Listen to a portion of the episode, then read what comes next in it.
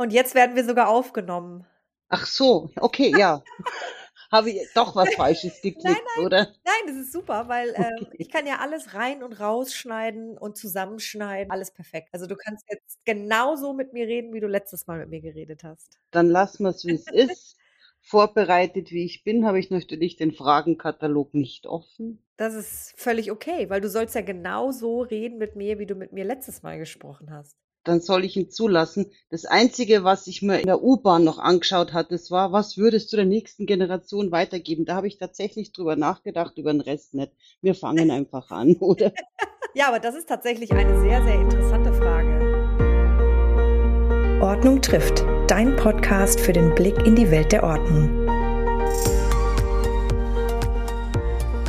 Wir leiten nämlich heute die Staffel 3 ein. Du bist die erste in der Staffel 3. Super die mit mir über das Thema Sicht und Bedürfnisse der, ich nenne es jetzt mal Kundenseite spricht, ne? Weil ich habe mhm. ja vorher mit Ordnungsexperten vornehmlich gesprochen, die mal so ein bisschen aus ihrer Perspektive erzählt haben, wer sie sind und was sie machen und welche Fokusthemen sie haben. Und da haben wir wirklich von digital über Kleiderschrankspezialisten, über äh, Minimalismus-Experten, Aussortierexperten und so weiter gesprochen. Und jetzt habe ich aber gedacht, es macht ja schon Sinn, auch mal die, in, ich möchte es wirklich die andere Seite nennen, in Anführungszeichen Anführungszeichen, ja, die andere Seite, die, das Receiving End von Ordnung mal ein bisschen beleuchten, weil das natürlich der ein sehr, sehr wichtiger Faktor ist. Und es geht um Menschen in dieser Staffel, die die Reise schon hinter sich haben, auf der Reise sind oder auf der Suche, weil sie noch gar nicht wissen, welche Reise sie angehen wollen. Und ich bin an dich verwiesen worden in jetzt der Folge 15 von der lieben Luva, weil du eine nicht nur Freundin, sondern auch Kundin bist.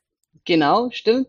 Genau. Ich begrüße nämlich heute Renate und dieser Podcast wird natürlich wieder von mir, Verena, moderiert. Dann herzlich willkommen, liebe Renate. Dankeschön, dass ich hier sein darf. Danke, dass du mit mir über deine Reise sprechen willst, weil ich habe nämlich festgestellt, es ist gar nicht so einfach, Leute vor das Mikro zu bringen, weil der ein oder andere, ich möchte es nicht sagen, Scham, doch schon Charme. Also viele Experten spielen mir zurück, es ist schon Charme, weil Menschen haben ja verschiedene Ordnungsbedürfnisse, ähm, und manche schämen sich für das, was sie angehäuft haben und, und, und. Und deswegen finde ich das gar nicht so selbstverständlich, dass du sagst, ich, ich spreche über das, was ich für mich als Bedürfnis habe. Weil wir natürlich bei dir jetzt nicht über den extremen Sammelweg sprechen, sondern eher das andere Prinzip, richtig? Ja, und das war auch pure Verzweiflung, weil das auch in einer sehr schwierigen Zeit war, wo mhm. einfach die ganzen Läden geschlossen hatten und ich ja auf meiner Nachhaltigkeitstour bin. Das heißt, ich gehe immer nur in Läden, ich kaufe immer nur ein, ich bestelle nichts im Internet. Also ich versuche halt immer bei Menschen, mit Menschen vor Ort zusammen zu sein und in Läden zu gehen und nichts zu bestellen. Mhm. Und dank, dank dieser Corona-Krise, wo alles zu war, habe ich dann einmal so, weil ich brauchte ein Bett und eine Matratze. Ich meine, das braucht man in einer neuen Wohnung. Ja, ja. Und dann habe ich so, Gott, ich habe mich dann angemeldet bei so einer, genau, so darf man hier Schleichwerbung machen. Ich bin halt zu dem größten Versandhandel gegangen, den seit, okay. das, den Katalog gibt schon seit 50 Jahren. Ja, also okay. da dachte ich mir, also die machen das ihr Lebtag lang schon und da kannst du nicht schief liegen. Das sind die Vollprofis, die sind aus Deutschland, das sind, die reden alle Deutsch, mit denen kannst du mal reden. Dann habe ich da tatsächlich äh, so ein Gestell bestellt. Aha. Und dann war ja unser Haus noch ganz neu. Das heißt, es gab noch keine Adresse. Es war noch nicht auf Google Maps. Der Fahrer hat es nicht gefunden. Dann ging dieses Bett dreimal hin und her. Oh und, und da waren meine Nerven am Ende. Weil diese Energieverschwendung, diese Ressourcenverschwendung und überhaupt alles. Und dann habe ich gesagt, okay, mit der Küche gab es dann auch Lieferschwierigkeiten. Meine Nerven lagen blank, weil es war alles neu. Und dann habe ich gesagt, so, das reicht, ich brauche Unterstützung. Und an wen wendest du dich? Ich wusste ja von der Luva, dass sie Ordnungscoach ist. Wir haben auch viel, was heißt viel drüber, wir haben viel über ihren Job gesprochen. Und da war Luba für mich die letzte Rettung, weil ich wusste, sie kann das alles stemmen oder leisten, was ich mir vorstelle. Und ja. das hat es auch total profimäßig angegangen und ja. war wirklich toll. Du bist umgezogen. Ja. Genau. Du hast eine neue Wohnung, ein neues Haus, neue Wohnung, ne? Ähm, ja, das ist ähm, Genossenschaftswohnen. Ah, das genau. heißt, man mietet sich in einer Genossenschaft ein, da gibt es viele Verpflichtungen, viel Vorgeplänkel. Also seit sechs Jahren sitzt man so in Plänen und reden und das Haus gestaltet man von Anfang an mit, also das Miteinander. Man hat halt viel Abstimmungs Einflussmöglichkeiten, man kann bei vielen mitreden und sechs Jahre lang wird praktisch dieses Haus vorbereitet und dann ist irgendwann einmal der Tag X, wo man praktisch einziehen kann. Also mhm. das ist nicht überraschend, sondern von langer Hand geplant gewesen. Nur gut, war natürlich Corona jetzt auch nicht gerade langer Hand geplant. Ja.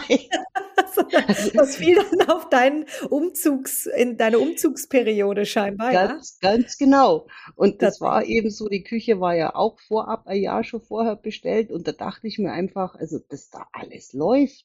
Ja. Ein Jahr vorher bestellt, bezahlt und, und ausmessen, also kann nichts schiefgehen. Ja. Von wegen. Also es ist alles schiefgegangen, was nur schiefgehen hat können. Wie würdest du dein persönliches Ordnungsempfinden beschreiben? Weil damit Menschen verstehen, warum du dann überfordert warst in der Situation, wäre es natürlich wichtig zu verstehen, wie deine Lebenssituation vorher war. Du hast mit deinem Mann ähm, in einer Wohnung gelebt schon vorher? Ja, immer noch. Also, immer noch, genau. Ähm, ja. Und du bist dann, ihr seid dann aber eben, habt ihr diese Wohnung über diese sechs Jahre geplant und seid dann umgezogen. Aber was ist so dein Ordnungsempfinden? Also mein Mann ist immer noch in Heidhausen, also genau in München. Das dauert nur ein bisschen. Also er arbeitet praktisch vor Ort und bis er nicht in Rente ist, sieht er auch nicht her. Also das war aber auch von vornherein klar. Es ist, war nichts Überraschendes. Mhm. Und was jetzt den, was jetzt mich so gestresst hat, was mich so fertig machte, das war, du musst dir vorstellen, erstens einmal hat ziemlich viel gekostet auch, sich da einzukaufen. Dann die Küche war auch recht teuer. Mhm. Und dann musstest du ja auch einmal vor Ort sein auch. Also mhm. du kannst dir nicht sagen, ich sitze jetzt aus und bleibe ein Jahr nur dort und richte mich irgendwann mal ein, weil du hast ja hier auch Verpflichtungen. Und dann ist für mich wichtig, jedes Ding muss seinen Platz haben. Schon von Anfang an? Ja, immer, immer. Also das ist für mich einfach wichtig. Es wird Aha ausgewogen, wo was hinkommt und dann bleibt es wie in Stein gemeißelt da. Mhm. Und ich komme jeden Tag in die Wohnung, es stehen Korpusse rum von der Küche, es steht nicht verbautes Material rum, es sind Löcher da, weil der Backofen fehlt, weil die Herdplatte fehlt, so. Und dann kommst du rein und fällst schon mal in ein tiefes Loch und das, und es hieß immer, ja, in sechs Wochen kommt das, das kommt in zwei Wochen, das kommt dann, das kommt dann.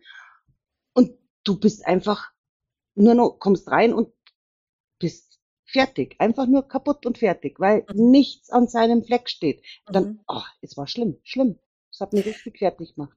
Das finde ich nämlich so, so wahnsinnig spannend. Die meisten Menschen, mit denen ich spreche und Ordnungsexperten, die berichten, haben ja Kunden, die von der Menge erschlagen werden, die sie schon besitzen. Das, was sich über die Jahre hin angehäuft hat. Aber bei dir ist es ja eigentlich anders. Du hast ja eigentlich gar nicht viel und du wurdest von der Menge erschlagen quasi die dann unstrukturiert in deiner neuen Wohnung zur Verfügung standen oder einfach da waren, obwohl du wusstest, die werden irgendwann verbaut oder das wird irgendwann. Aber alleine die Tatsache, dass es noch nicht an seinem Platz ist, das hat dich überfahren, richtig? Du hast es genau auf den Punkt gebracht. Aha. Ich wusste ja, es wird mal verbaut, aber wann? Wann? Und ich bin ja nicht ein Mensch, der dann da jeden Tag bei der, bei der Küchenplanerin, der da jeden Tag bei der Küchenplanerin anruft, das nutzt dir nichts. Du kannst dir mhm. nichts erzwingen. Diese innere Gelassenheit, die ich da ausgestrahlt habe ihr gegenüber, weil die war eh schon fertig, mhm. die hatte ich nicht. Aber das nutzt dir nichts, wenn ich da in die Luft gehe. Also ja, klar.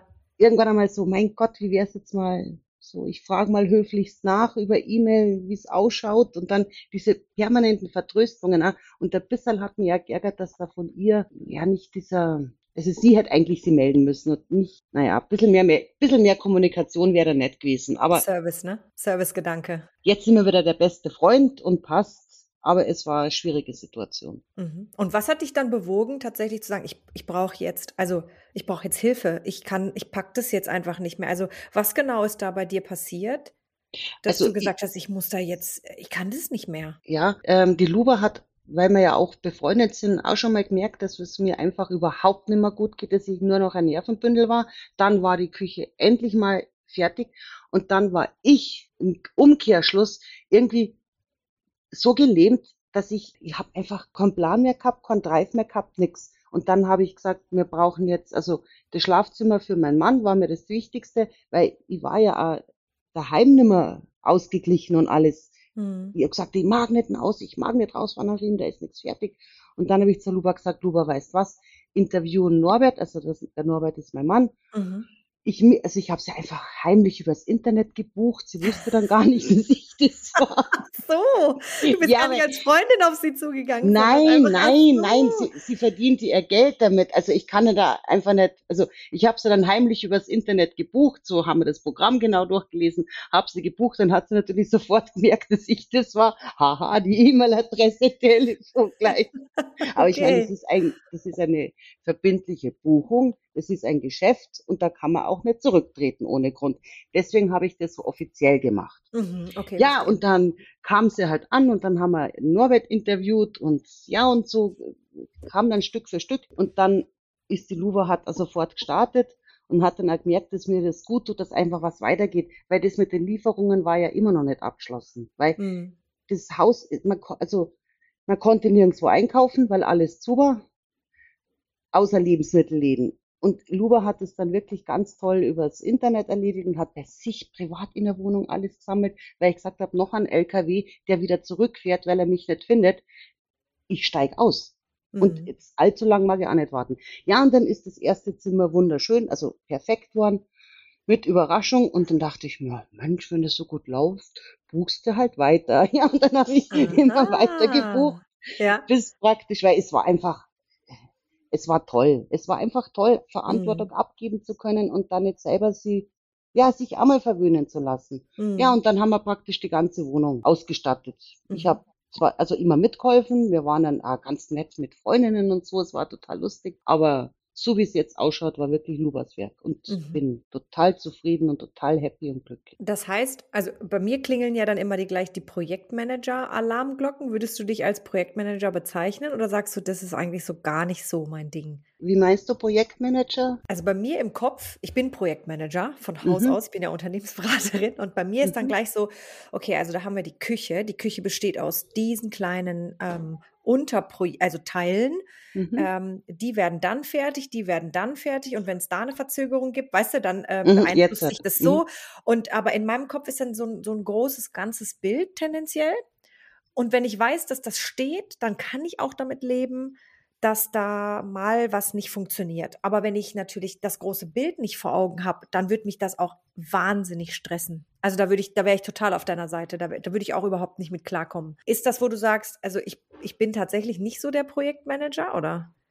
Also ich kann gut organisieren, ich kann gut mit, also mit Menschen umgehen, ich kann, ich kann schon vieles gut. Mhm. Aber irgendwie, ich fand es, wenn was läuft, soll man es auch nicht ändern. Mhm. Und diese Zusammenarbeit und dieses gemeinsame Besprechen, ich glaube nicht, dass wenn ich das allein gemacht hätte, also mhm. also komplett allein, dass es dann so geworden wäre, wie es jetzt ist. Ja, ja. Ich glaube, da wäre noch weniger herinnen, aber ein bisschen was braucht man ja. Naja, also es wäre überhaupt kein Shishi oder so da. Und da hat, da haben wir einfach mehr gemacht. Ja, ja. Im Team arbeiten ist halt auch schön, ne? Ja, dass du das nicht alleine machen musst. Genau, und dieses, wie passt das, wie passt das? Und dann ging es ja recht, relativ schnell. Mhm. Und das war ja mir wichtig, jetzt ist es dann mal fertig. Du hast mir erzählt, dass du dich selbst als Monk bezeichnest. Vielleicht nochmal für die Leute, die nicht wissen, wer Monk ist. Erzähl doch mal kurz und warum bezeichnest du dich so?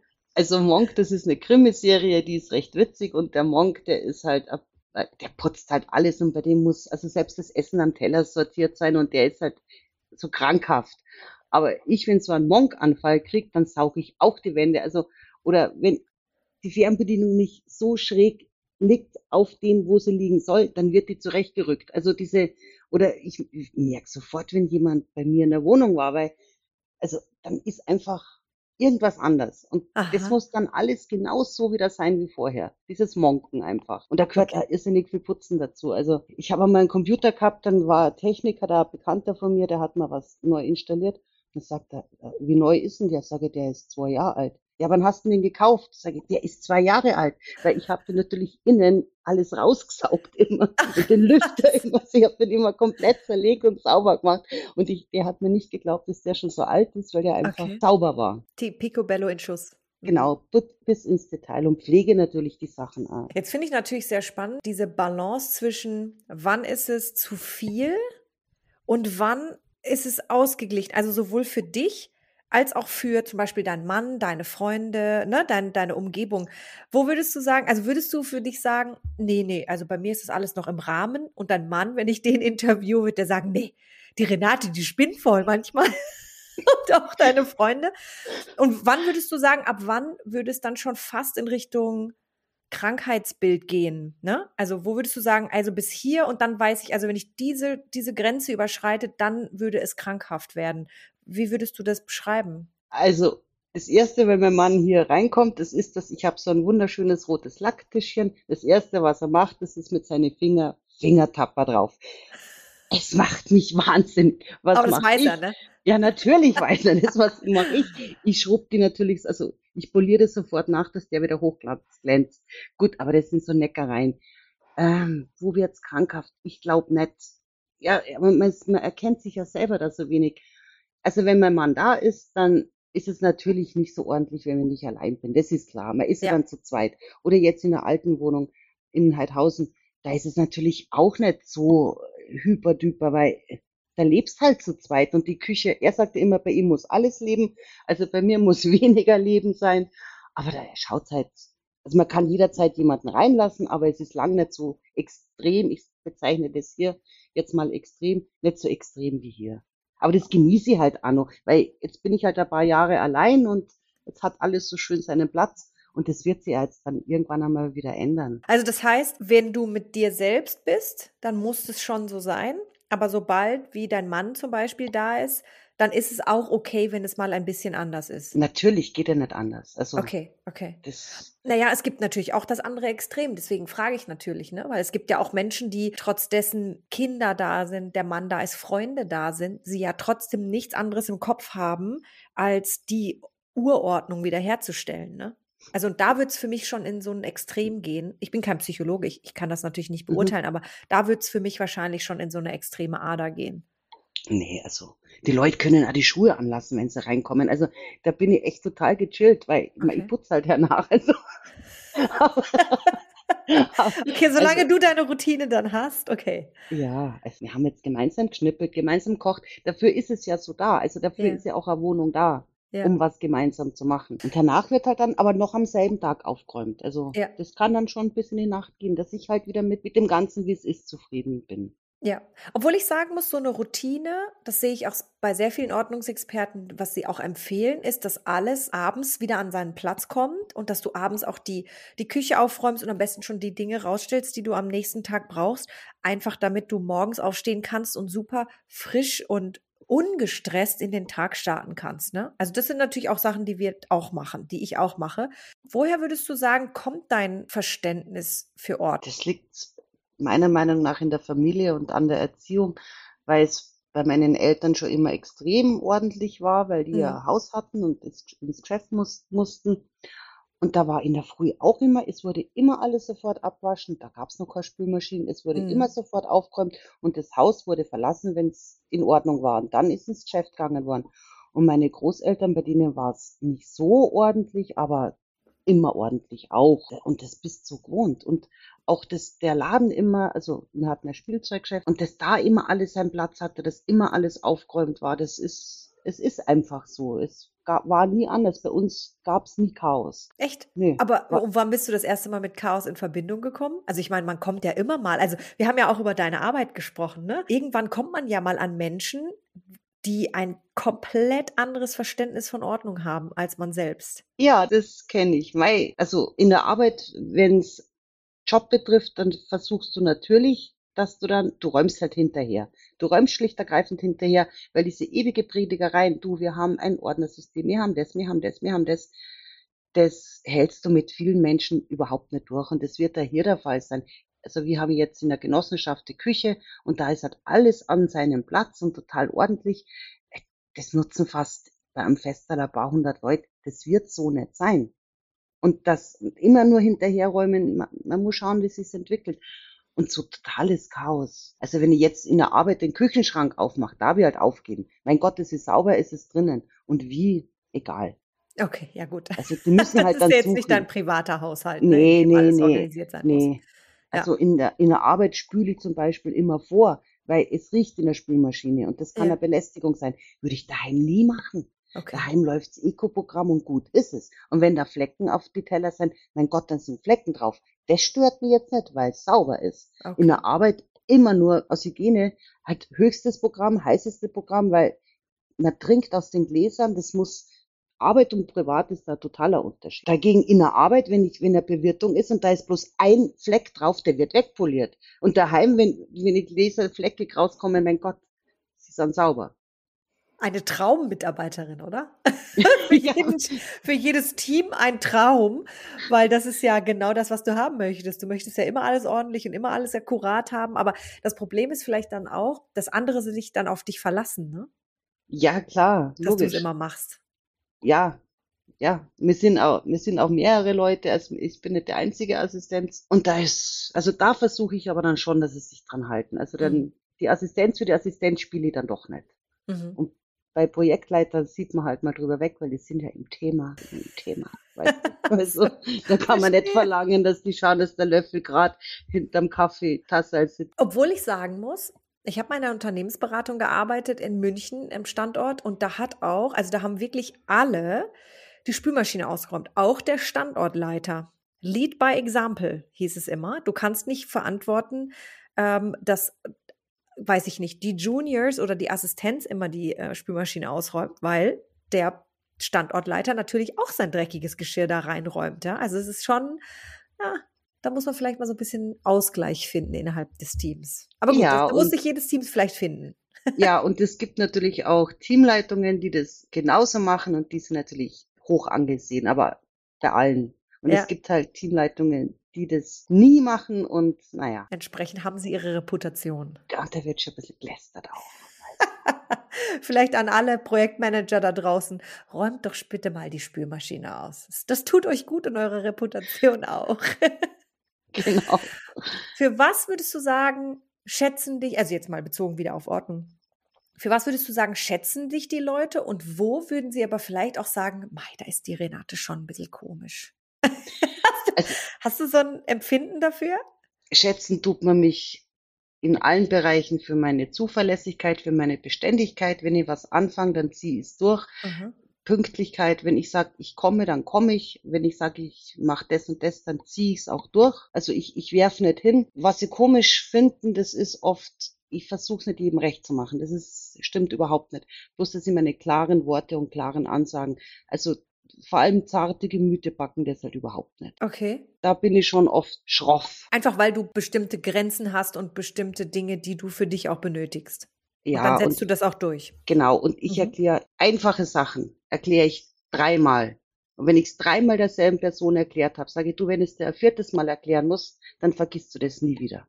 Okay. Und das sind halt, das sind halt schon halbe Drohungen, verstehst du? Das, das kann man nicht bringen in der Arbeit, aber ich tue es, weil ich wie gesagt, weißt, fünf Minuten blöd stellen und dafür zwei Stunden Zeit sparen, mache ich mit, aber nur bis zu einem gewissen Grad. Ich, ich durchblick das auch, also ich durchschaue das auch. Ja, also, aber du lachst. Ich muss gestehen, dass ich das auch sehr ähnlich mache.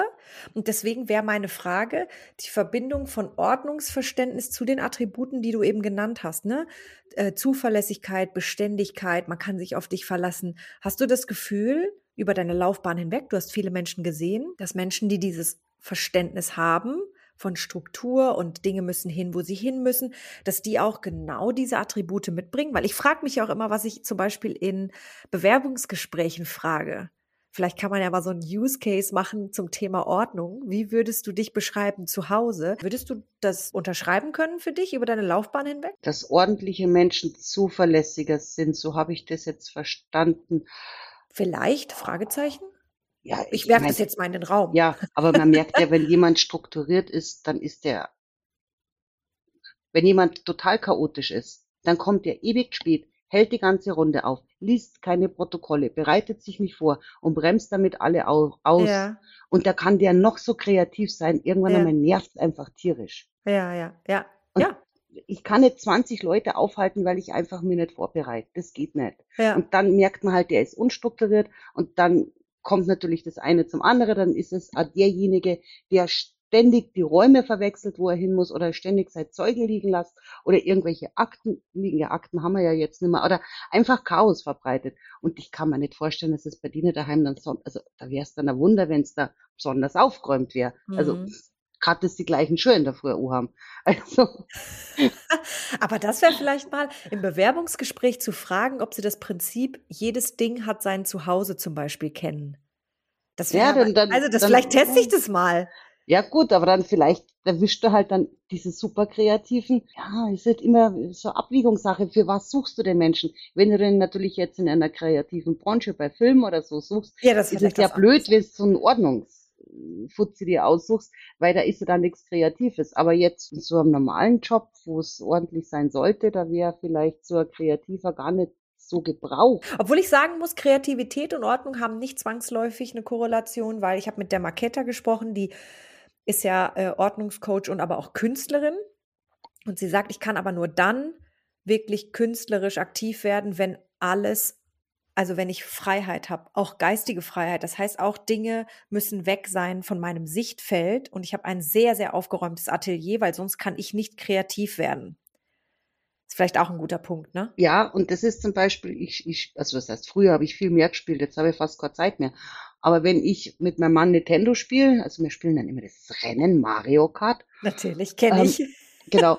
Und es muss halt dann wirklich zuerst alles aufgeräumt sein. Und wenn ja. ich, also in der Pariser Straße jetzt, also Paris, ja toll, in Heidhausen. Ja. Und die Küche muss sauber sein, das muss sauber sein, es muss alles vorbereitet sein und dann kann ich mich erst hinsetzen und spielen. Also das ist vielleicht so ähnlich. Kopf ja. frei und dann jetzt kannst du spielen. Ja, ich würde gerne einmal kurz einen Themenschwenk machen, weil du hast nämlich ein super spannendes Thema angeschnitten, was ich auch in der nächsten Staffel tatsächlich noch tangieren werde, aber ich möchte es mit dir schon mal diskutieren, ist das Thema du und die Industrie. ja, wir sind die besten Freunde. Erzähl mir davon oder uns. Ach, ja, ich und das, also es ist, was ich schon ewig hatte oder mein Mann auch. Also wir kaufen wirklich nur Lebensmittel, das war schon lang vor Bio oder so, immer nur in kleinen Läden, immer nur bei Leuten, also möglichst klein. Also ein mhm. Supermarkt war für uns noch nie eine Option. In Heidhausen bist du aber auch das sehr verwöhnt. Also du hast wirklich alles das um stimmt. die Ecke, was du brauchst. Das Und stimmt. das kann man jetzt, also hier, in, in, wo ich jetzt bin, in Riem, da gibt's halt bloß den blöden Rebe. Ja, was soll ich machen? Also mhm. ich werde nicht von Heidhausen die Lebensmittel hierher karren. Es muss immer im Verhältnis stehen. Ja, so. ja da gibt's natürlich auch Bio, es, also die sind in der Zwischenzeit gut sortiert, gibt's auch, aber vor allem was Nahrung betrifft, lang vor Bio haben wir immer schon einfach gut und gesund gegessen. Mhm. Und, und vor allem tierische Sachen nur beim, beim Metzger. Also ein Supermarkt wäre da nie, nie, nie, nie, nie in Frage kommen. Mhm. So, und dann irgendwann einmal hat sich das weiterentwickelt. Und jetzt gibt's ja diese, gibt ja Milliarden Jetzt ist es ja erst so modern worden, nachhaltig und bar und buck. Das hat es ja vorher alles nicht gegeben.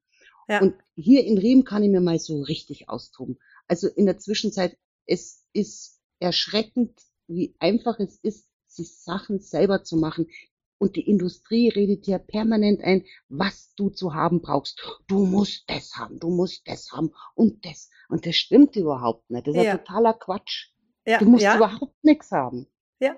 Und du musst dich ja um alles, was du besitzt, musst du dich ja auch kümmern.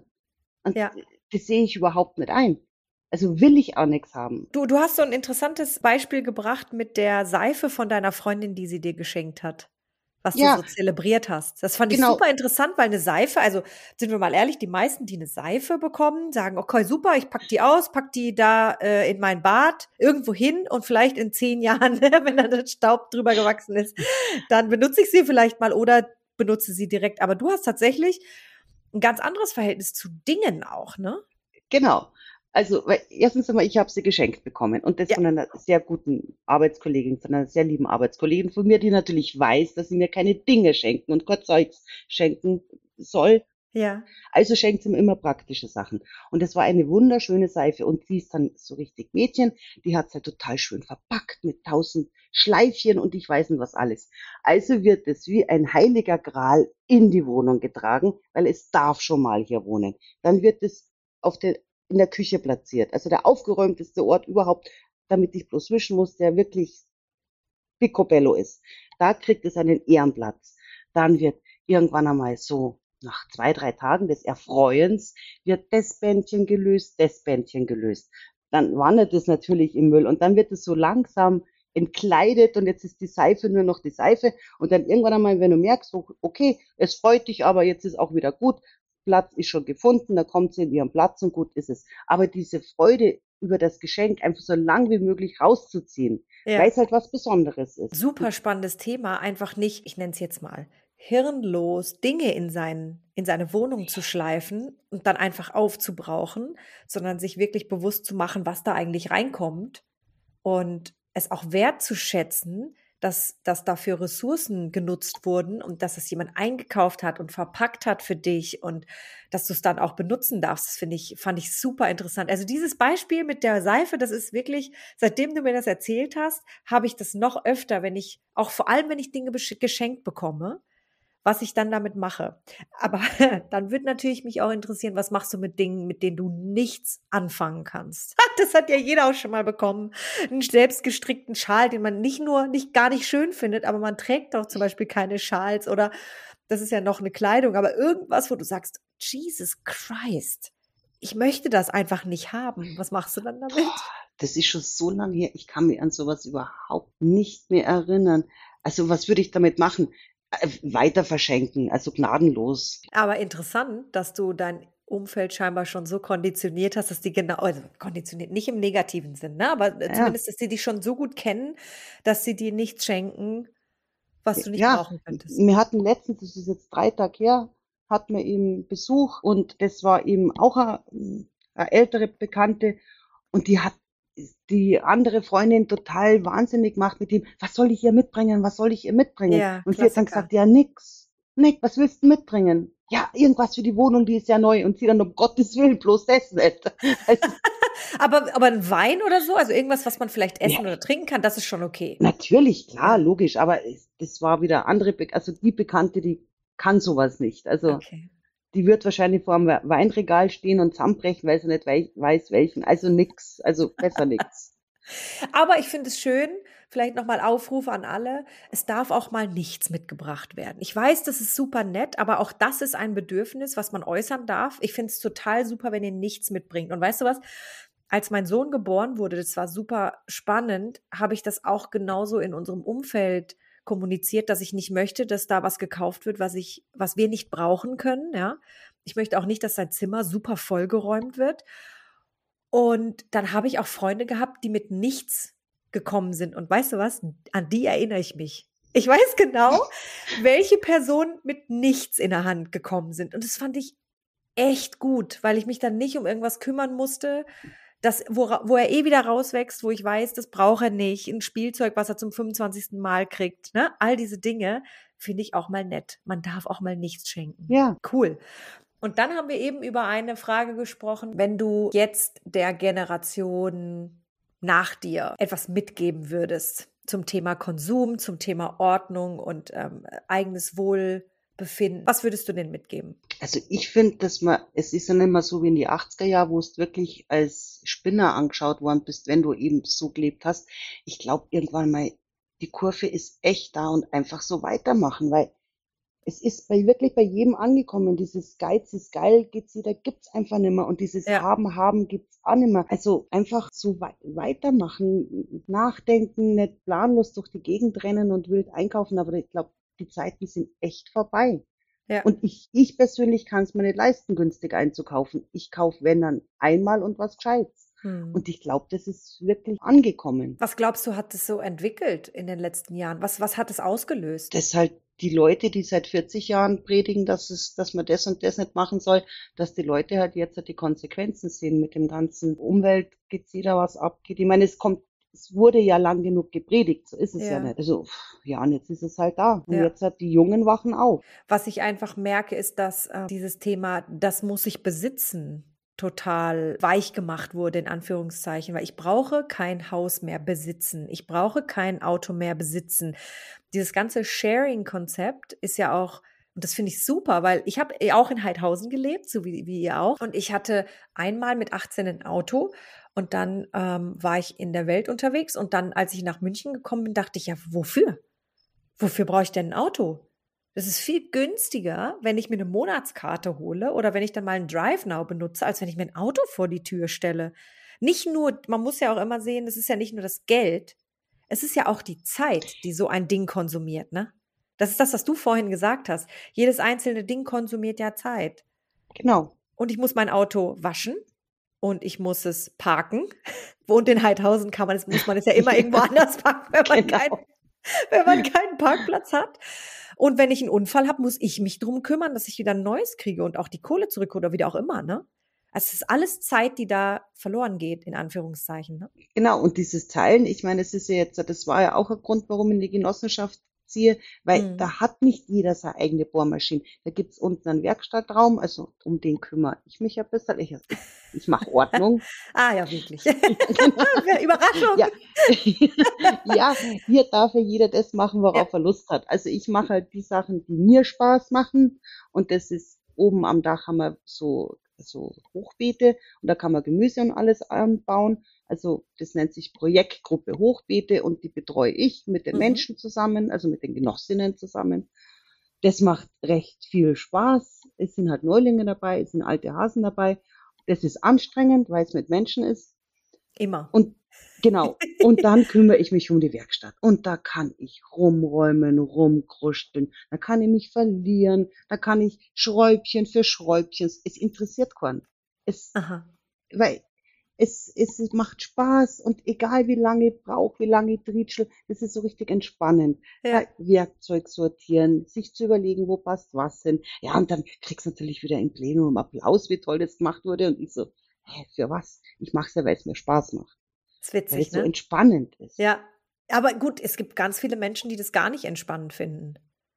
Ja, natürlich. Also ich finde es auch nicht entspannend, jetzt da eine Party zu organisieren und dann hinterher, also die Kinder da zu malen, auf der Straße zu animieren, das wäre für mich der Horror. Und da reißen sie sich alle drum. ja, so, ja, klar, weil ich mache die Kinderbetreuung. Wenn dann zur Abfrage gemacht wird, wer macht was. Und bei Kinderbetreuung, zack, zack, zack, gleich die ganzen Striche und Hände hoch. Und das wäre für mich der blanke Horror. Ja, Kinderbetreuung. Ja, ja.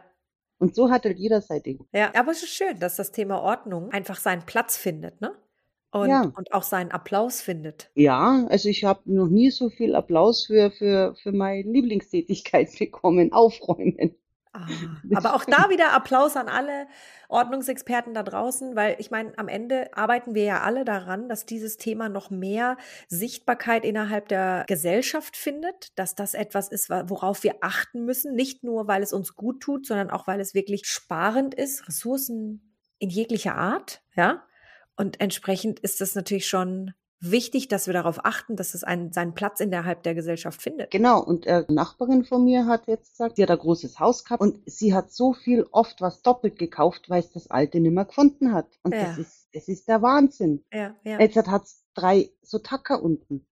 Sie hat gesagt, sie hat gewusst, dass sie Ohren hat, dann hat sie sich gedacht, nein, vielleicht hat sie ihr Kind ausgeliehen oder das oder das und hat sie nur ankauft. Jetzt hat es drei Tacker. Super. Ja. Ja, und, und das sind ja nur die kleinen Dinge, aber wenn du das genau. mal hochrechnest, ne? Ja. Äh, meine Freundin hat letztens erzählt, sie hat die Werkstatt von, weil wir gerade von Werkstatt sprachen, äh, die Werkstatt von ihrem Papa aufgeräumt und hat dann drei Bohrmaschinen gefunden, weißt du? Ja. Und dann, ne, wenn man ausmistet bei Älteren, die vielleicht verstorben sind, äh, wo man dann auf einmal drei Rasenmäher findet, weil sie so ein Riesenhaus haben und so viele Plätze, dass man die auch überall mal mhm. hin verscharren kann. Ne? Mhm. Also das, das sind spannende Themen. Da kommen wir auf jeden Fall auch noch mal später drauf zu sprechen. Ich fand es super interessant, vor allem, weil du sagst, du bist ein sehr. Würdest du dich übrigens als Minimalistin bezeichnen? Nee, also glaube ich nicht. Weil es muss ja minimalistisch ist ja, wenn du nur noch das aller, allernötigste besitzt. Aber dadurch, dass ich ja Spülmaschinen habe, ich habe ja Besteck, dadurch, dass ich, also bin ich, nee, bin ich, bin ich nicht. Naja, ich mag halt nicht ja um, ich bin halt, vielleicht bin ich auch ein fauler Mensch, weil ich mag mich nicht um den ganzen Shishi kümmern. Also. Ja, das sagen, das sagen auch viele lustig äh, Ordnungsexperten auch, ja, dass sie eigentlich recht faul sind. Deswegen haben sie alles an einem Platz. Aber Minimalismus ist ja eigentlich, das Prinzip des, ich lebe mit dem, was ich brauche. Und jeder hat ja das individuelle Bedürfnis von brauchen, oder? Ja, Ähm, natürlich, jeder Mensch ist anders. Ich brauche, okay, dann brauche ich halt wenig. Vielleicht bist du Minimalist und das ist ja auch okay. Ja, kann sein. Habe ich mich selber noch nie so gesehen. Aber vielleicht.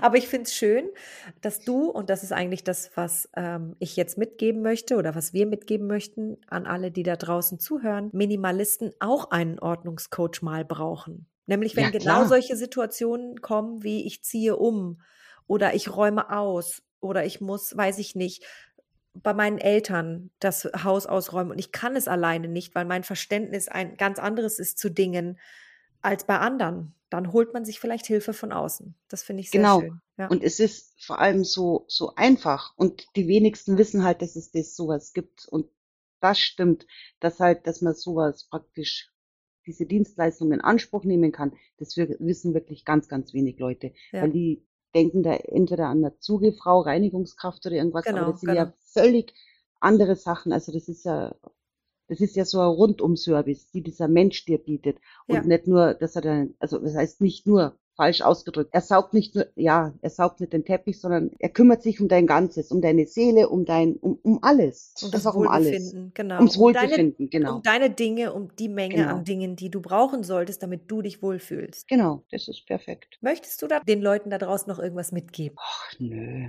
Ja, zusammengefasst kann man einfach nochmal sagen, dass jeder einfach sein individuelles Wohlbefinden definieren muss, aber sich damit auch auseinandersetzen und nicht einfach, weil die Gesellschaft sagt, weil mein Mann sagt oder meine Frau, mein Partner, meine Kinder sagen das, sondern man sich selber wirklich fragen muss, was brauche ich mit was fühle ich mich wohl und wie komme ich zu diesem Optimum. Es gibt auch Menschen, die diese Reise alleine gehen können oder wollen, aber es gibt auch genug, die das nicht können. Ne?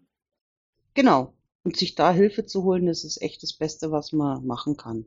Dann sage ich herzlichen Dank, liebe Renate. Ja, Varina, ich sag danke. Das war's auch schon für heute. Danke, dass du dabei warst. Wir freuen uns auf die nächste geordnete Runde mit dir. Happy Days, deine Verena.